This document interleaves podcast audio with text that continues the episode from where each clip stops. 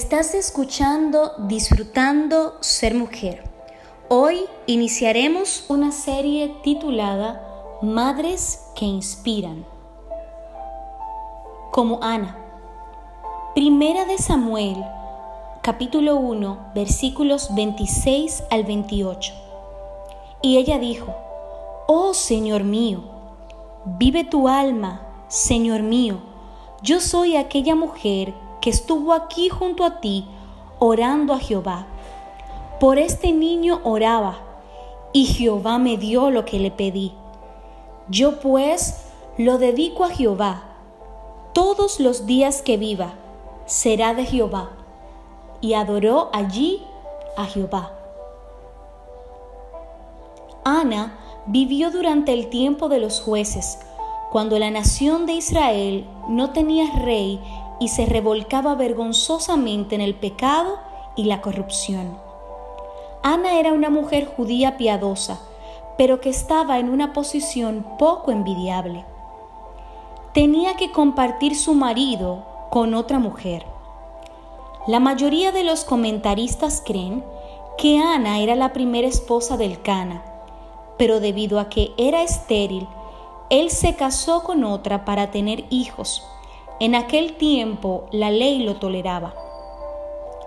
La ley dada a Moisés requería que todos los varones judíos ofrecieran sacrificios a Dios tres veces al año.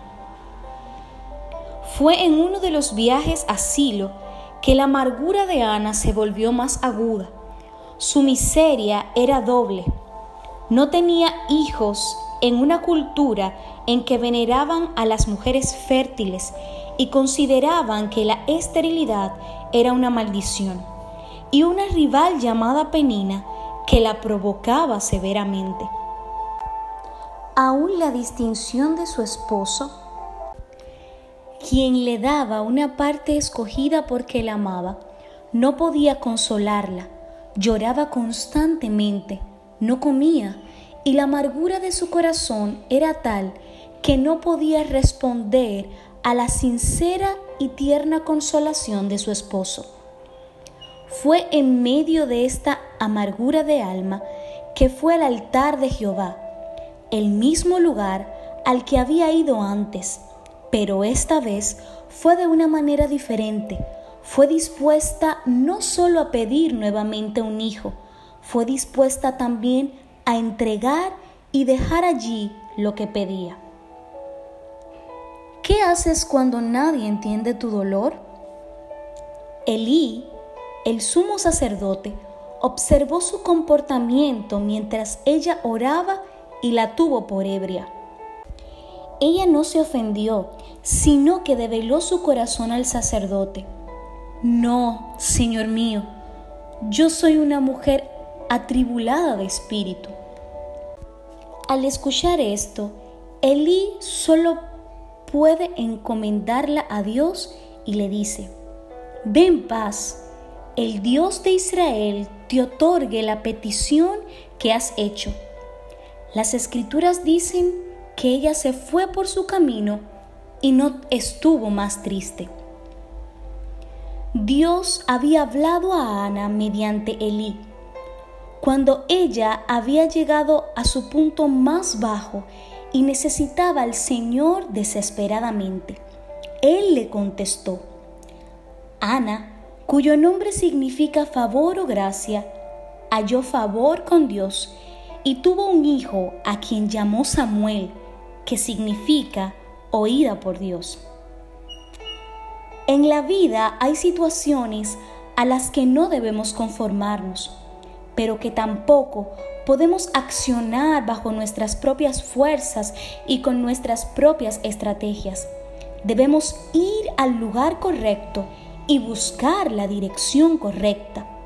Ana fue a Dios, se postró ante Dios, derramó su corazón, volcó su tristeza en Dios, habló de su aflicción con Dios expuso su dolor ante Dios.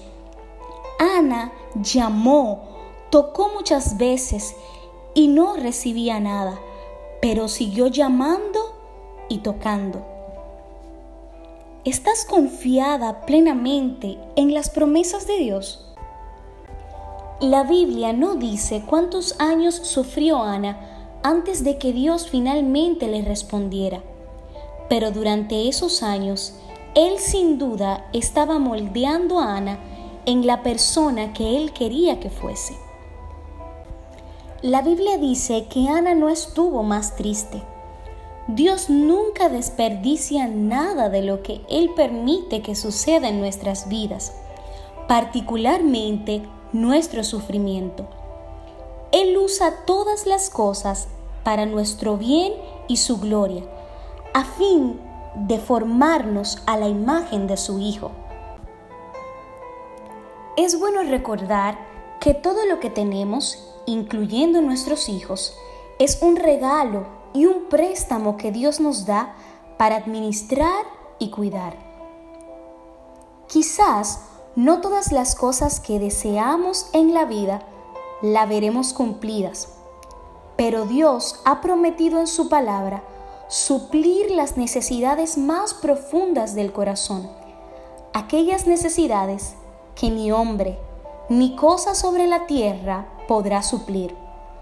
Dios ha prometido en su palabra salvación, paz, gozo, confianza, ser nuestro pronto auxilio en las tribulaciones. La palabra de Dios es capaz de sostenernos en pies cuando todo a nuestro alrededor está derrumbado. El diseño de Dios es que seamos mujeres no conformistas a la situación, sino confiadas de que Él es capaz de suplir todas nuestras necesidades. Por esa confianza, Ana, algunos años después, pudo llegar al mismo lugar de una manera diferente, con un pequeño niño tomado de las manos, llamado Samuel. Llegó allí con él para dejarlo en la casa de Dios para siempre. El profeta Samuel cumplió el propósito de Dios y cambió la historia de Israel. ¿Qué tienes que entregar hoy? Tal vez un hijo desobediente o rebelde, un hijo a quien educaste adecuadamente y que hoy está extraviado de la verdad de Dios, un matrimonio que lucha por mantenerse en pie, una amargura del alma que no te deja disfrutar del corto pero maravilloso viaje de la vida. Cuando Ana entregó a Samuel a Dios, cambió su tristeza en canción. Ana es la primera persona en las escrituras que usó el nombre de Jehová Sabaoth.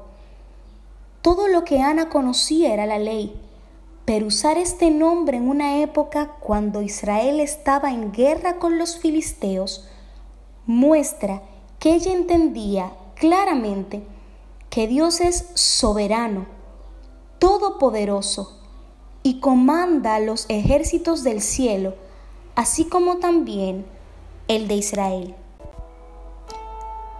Hoy como Ana, entrega no solo aquello que te produce amargura, tristeza, llanto, sufrimiento, entrega también tu confianza, tus dones, tus talentos, ministerio. Entrega tu matrimonio, tus hijos. Entrega a Dios tu mañana, para que puedas ver el futuro con esperanza. Como Ana, levántate y recibe la paz y la esperanza que solo podemos encontrar en las promesas de Dios. Seca tus lágrimas, cobra ánimo y no estés más triste. Hoy como Ana, entona un cántico de alegría y agradecimiento aquel que es todopoderoso y comanda los ejércitos del cielo. Él es Jehová Sabaoth. Recuerda, nada en las manos de Dios se perderá. No olvides suscribirte a nuestra página web www.disfrutandosermujer.com. También puedes escribirnos a nuestro correo electrónico disfrutandosermujer.com. Dios te bendiga.